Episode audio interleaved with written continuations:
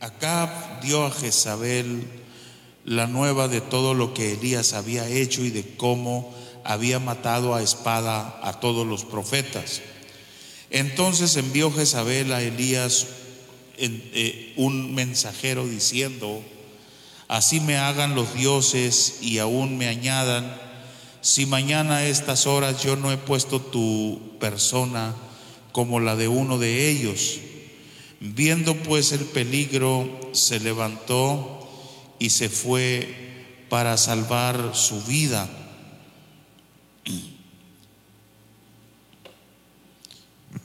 Y vino a Berseba, que está en Judá, y dejó ahí a su criado, y él se fue por el desierto un día de camino, y vino y se sentó debajo de un enebro, y deseando morirse dijo, basta ya, oh Jehová, quítame la vida, pues no soy yo mejor que mis padres y echándose debajo del enebro se quedó dormido.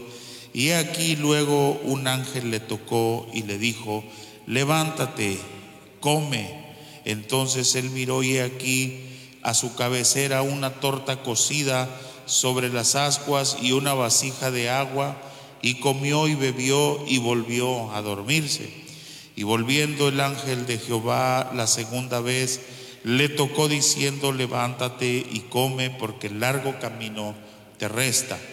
Se levantó pues y comió y bebió y fortalecido con aquella comida, caminó cuarenta días y cuarenta noches hasta Oreb, monte de Dios. Que el Señor añada bendición a sus vidas por medio de su palabra.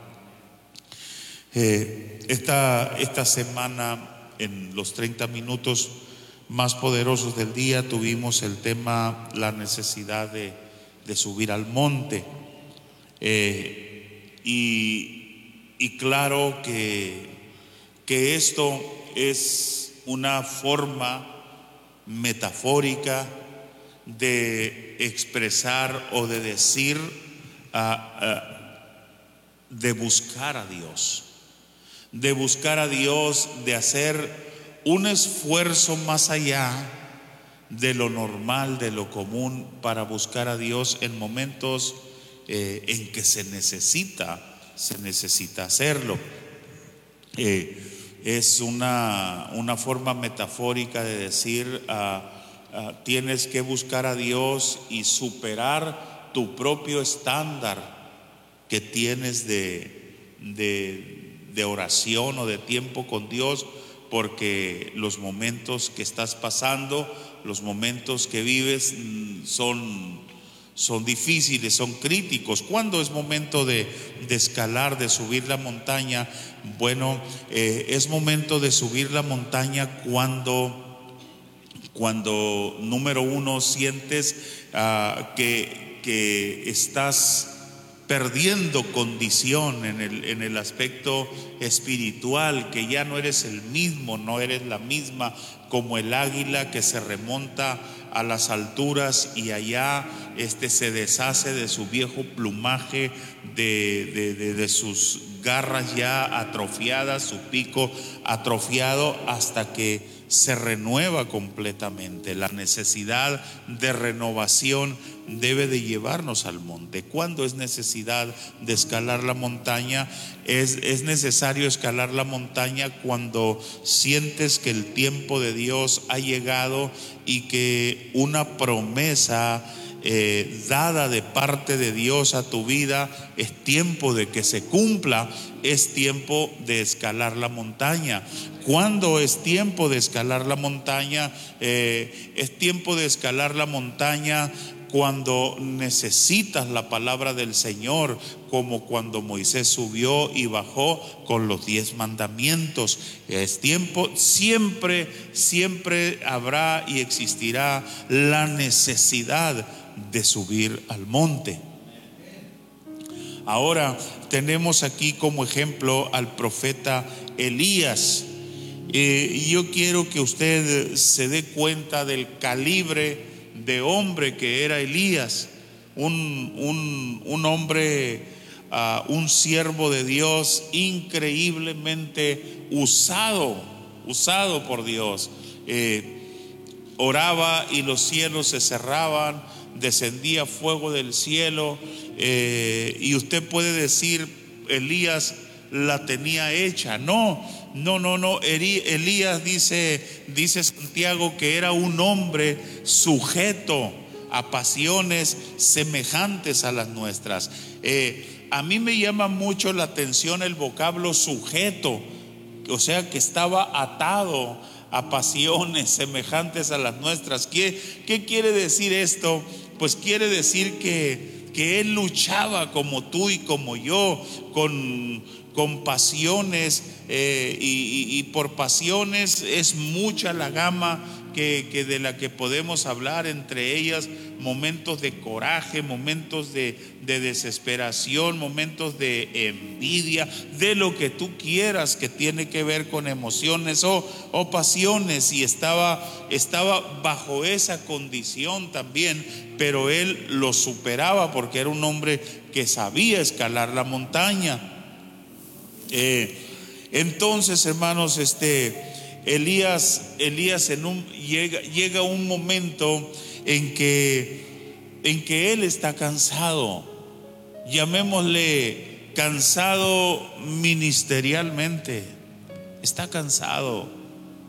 Eh, acaba de tener un éxito rotundo en, en la cumbre del Carmelo, le demostró a la nación que Jehová era Dios y que los profetas de Baal y los profetas de Acera eran tan falsos como sus dioses. Les, les, quedó bien en claro, Jehová, el Dios de Israel, se mostró con fuego, consumiendo el holocausto, la semilla, el agua que, que había derramado alrededor de aquella zanja que pidió que se hiciera. Y hermanos, este, luego degolló a los casi mil profetas de Goya, eh, eh, de Acera y de, y de Baal. Yo, yo me pregunto porque el sacrificio que hizo Elías y su invocación en el Carmelo fue como a las seis de la tarde. A la hora del sacrificio de la tarde, dice el escritor eh, aquí en, en, el capítulo 18, un capítulo anterior, eh, entonces como a las seis de la tarde. Ahora, ¿cuánto tarda para degollar a 700 de Baal y a 300 de acera? Nada más póngale de, de a cinco minutos por... ¿A qué horas terminó de hacer el trabajo? Él estaba cansado y lo que real, lo que más, más que nada, lo que quiero señalar en esta mañana es que hay veces que por cuestiones de la vida, las que tú quieras, en el caso de Elías, cansancio, este frustración, quizá le hubiera importado más el arrepentimiento de Acab y de Jezabel y al ver a estos monarcas ah, pues resistiéndose a lo mejor eso le causó el desánimo, quién sabe, pero estaba cansado, estaba desanimado, estaba frustrado, aún habiendo tenido el éxito que había tenido, él estaba en esa situación. Le llegó, le llegó el momento de la depresión. Y allá está debajo de aquel enebro deseando morirse. Él, él quería morirse. Le decía al Señor que él no era mejor que sus padres. Eh, y, se, y se durmió. Mire qué lugar escoge para dormir. Debajo de un enebro, por si no lo sabes, todos estamos aquí familiarizados con los chamizos. Ahí fue, fue el mejor lugar que, que se le ocurrió o a donde pudo él ya llegar fue lo último a donde pudo él llegar. Es grave la situación del profeta si la empezamos a, ver, a dimensionar correctamente. Entonces, mis hermanos, la escritura dice que el ángel del Señor, el ángel de Jehová, el cual es una manifestación de Cristo en el Antiguo Testamento, llega y lo despierta y le dice que se levante y que coma. A su cabecera hay una torta de pan y una vasija con agua, come y bebe y se vuelve a dormir. Luego, la segunda vez viene el ángel del Señor y le vuelve a dar la orden de que se levante y que coma, pero ahora le está diciendo, porque largo camino te resta. Todavía tienes mucho que hacer. No te voy a quitar la vida. Trabajo te voy a dar. Eso es lo que te voy a dar, trabajo. Sí. Entonces, entonces, mis hermanos, este, ah, alguien por ahí, no sé si fue Juan Bunyan, no sé realmente quién fue el que dijo que estas dos tortas, o, se lo escuché a Héctor de la Cruz, no me recuerdo, representaban tanto el Antiguo como el Nuevo Testamento. La palabra es pan de vida. ¿Sí?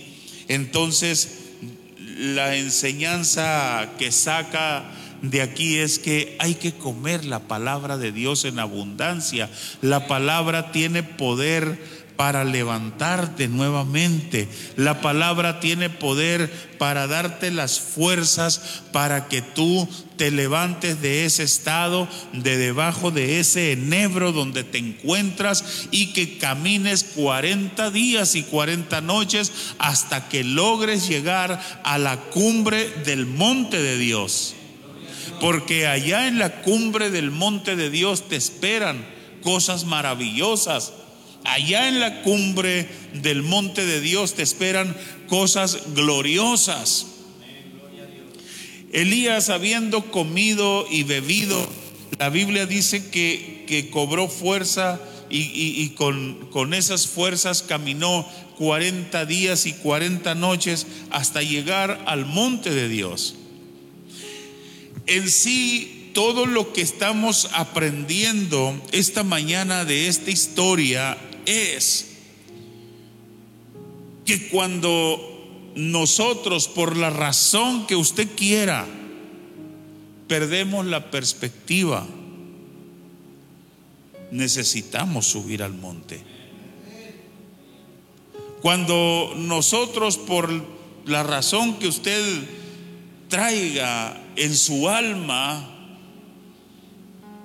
tal vez le faltó mantenimiento a su agenda, desatendió su agenda y las cosas por hacer se le se le aumentaron ahí, se le multiplicaron. Y sabe una cosa, mis hermanos, póngale atención a eso, que cuando nuestra agenda es descuidada y las cosas por hacer, se desatienden y se nos acumulan, eso genera estrés. Eso genera tensión y nos lleva a estados de depresión también. Sí. Si no, pregúntele a los estudiantes que se les amontonan tareas y dejan que y dejan que la agenda se les se les complique, verá cómo se sienten. Ahora eh, hay veces que no le damos importancia a ciertas cositas por hacer y, no le estamos dando mantenimiento a la agenda y al rato es como, como el cuarto de los trebejos, dicen por ahí en una telenovela, eh, que es un cochinero y no hayas ni por dónde comenzar, no hayas ni por dónde empezar. Así es nuestra agenda también de cosas por hacer. ¿Cuánto dicen amén? entonces nos genera, por lo que usted quiera, por lo que agenda o un problema, una situación que se te dio, eh, un imprevisto, no sé, no, qué es lo que pueda pasar, pero el asunto es que las circunstancias vinieron a tu vida y te hicieron perder la perspectiva. Y ese entonces es el momento cuando tú tienes que subir al monte. Porque, porque el único eh, que puede ayudarte cuando tú estás desorientado y te puede reorientar es Dios. Y cuando, y cuando pierdes la perspectiva, ubicarte una vez más correctamente donde te encuentras. Mira, mira lo que dice, dice la escritura que, que Elías llegó, se metió en una cueva y allí estuvo esperando y vino el Señor, le dijo, ¿qué, qué estás haciendo aquí Elías? Y, y le dice Elías, he sentido un vivo celo por Jehová de los ejércitos porque han matado a tus profetas, han destruido tus altares y me buscan a mí para quitarme la vida. Ya no queda nadie más que yo. Hermano, e, eso no era verdad. No era cierto. ¿Era un mentiroso Elías? No, no, Elías no era mentiroso. Elías había perdido la perspectiva. Estaba desorientado. Eso es lo que había pasado. No es que Elías no era ningún exagerado, ningún mentiroso lo que sucedía, insisto, había perdido la perspectiva, estaba desorientado y por eso es que se encontraba en el monte para que Dios lo reorientara nuevamente, para que Dios le corrigiera la perspectiva nuevamente. Y lo hizo Dios, por supuesto que lo hizo. Pero mire qué tremendo cuando uno se desorienta si, si, te vas al Nuevo Testamento para leer un poquito más de luz acerca de esta historia de la que estamos hablando, allá en el capítulo 12 de los Romanos, eh, donde dice el apóstol Pablo que si ha desechado Dios a su pueblo, eh, dice en ninguna manera, y cita al profeta Elías, o no habéis... Eh, leído lo que dice la escritura acerca de Elías, de cómo dice, habla en contra de Israel. Elías empieza a hablar en contra de Israel. Cuando pierdes la perspectiva empiezas a hablar en contra de los ministerios. Empiezas a hablar en contra de tu papá, de tu mamá, empiezas a echarle la culpa a quien se te venga, hermano. Y lo que pasa es que estás desorientado. Has perdido la perspectiva. Te estoy insistiendo mucho con esto, pero qué bueno, ojalá que se te quede bien claro, porque si eso te está sucediendo, es tiempo de subir al monte. Es tiempo de subir al monte. Y entonces Dios le dice, estás equivocado, Elías. Estás equivocado porque yo me he reservado siete mil. Tú dices que estás solo. No, tengo siete mil cuyas rodillas no se han doblado ante Baal ni sus bocas lo han besado. Tengo siete mil. Y tú, dice, desciende porque vas a ungirme a Eliseo para que él te sustituya en tu lugar y luego vas a ir a ungir a Jehú, hijo de Nimsi, por, por rey, y luego allá nos vamos a ver en el Jordán y de ahí nos vamos en un torbellino. Ah. ¿Qué hace Dios? Reorienta a su siervo. Esta mañana yo te pregunto, ¿cómo vienes? ¿Cómo te trató esta semana? ¿Cómo te sentiste? Hubo momentos en que te sentiste que ya no podías más, que ya no soportabas más. Hubo momentos en que de la nada empezaste a gritar, a vociferar.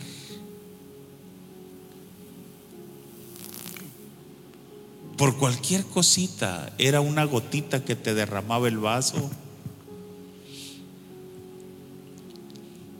Creo que esta mañana el Señor te está dando la segunda torta y te está alimentando a través de esta palabra. Alguien tiene que estar recibiendo esta palabra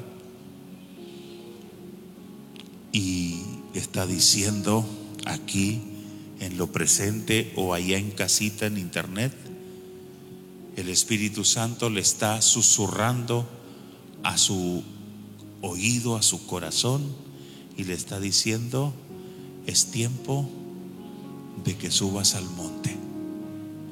Te espero ahí en la cueva en Oref. Sí, es tiempo. A lo mejor dice, no, pues yo ni al caso. Bueno, pues yo te digo esta mañana, llévate el lonche, porque lo vas a ocupar. Algún día, como que somos, como humanos que somos, ocuparemos recordarnos de esta palabra, de que necesitamos subir al monte.